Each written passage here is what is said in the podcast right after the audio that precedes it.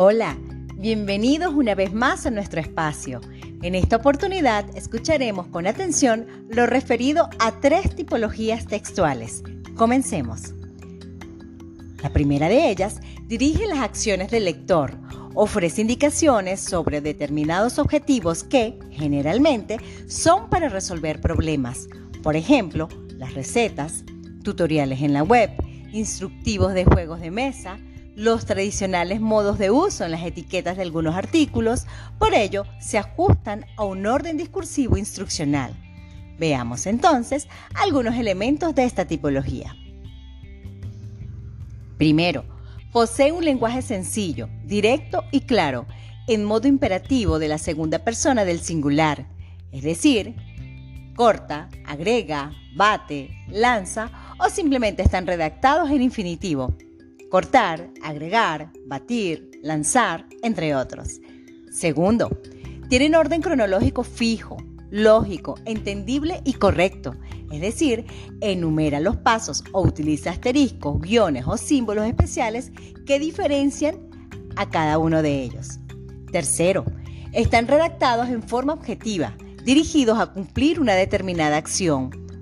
Cuarto, pueden tener imágenes, gráficos o ilustraciones.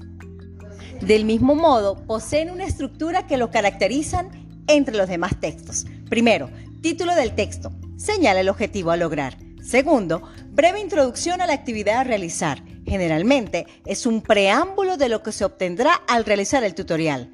Tercero, materiales, herramientas, requisitos o ingredientes a usar. Se especifican todos los instrumentos que serán necesarios para ejecutar el procedimiento.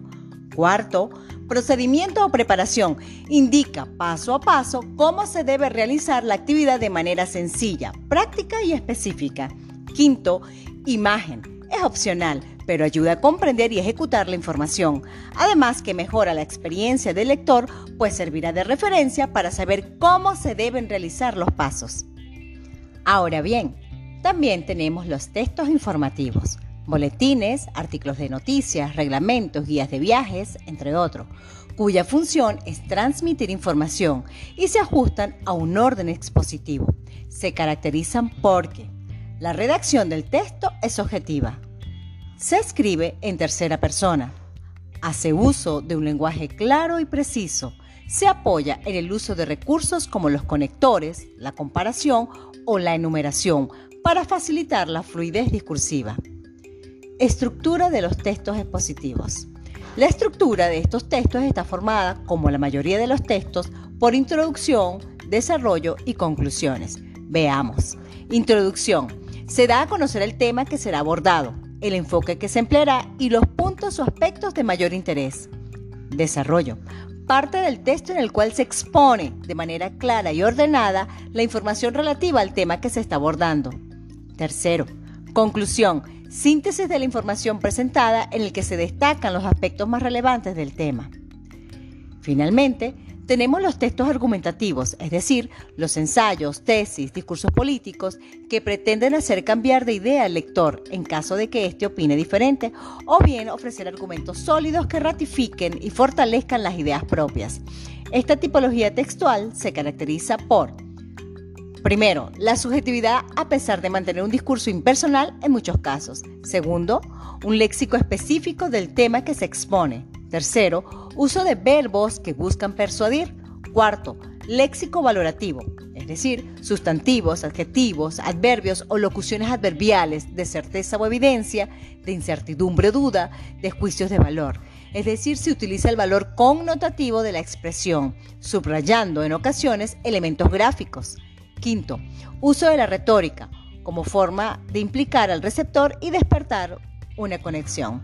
Sexto, uso de enunciados extensos y de complejidad sintáctica. Refleja la tendencia explicativa y argumentativa del pensamiento. Séptimo, es frecuente la expresión de sentimientos y emociones en esta tipología textual. Estructura. El texto argumentativo suele organizarse en tres apartados. Primero, introducción Suele a partir de una breve exposición, llamada introducción o encuadre, en la que el argumentador intenta captar la atención del destinatario y despertar en él una actitud favorable.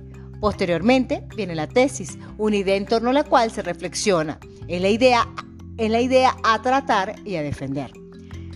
Luego de la introducción viene el desarrollo. Los elementos son aquellos elementos que forman parte del cuerpo argumentativo. Se denominan también pruebas, inferencias o argumentos y sirven para apoyar la tesis o para refutarla. Tercero, Conclusión. Es la parte final y contiene un resumen de lo expuesto, es decir, de la tesis y de sus principales argumentos. Es muy importante destacar que existe también un orden en los componentes de la argumentación. Este orden puede ser deductivo o de estructura analítica, es decir, se inicia con la tesis y acaba en la conclusión, o inductivo o de estructura sintética. Es el procedimiento inverso, es decir, la tesis se expone al final después de los argumentos. Recuerden que todos los textos son susceptibles de presentar distintas modalidades textuales, expositiva, argumentativa, científica, entre otras, dependiendo del tema, de la intención y de los recursos de los que se vale el autor para escribirlo.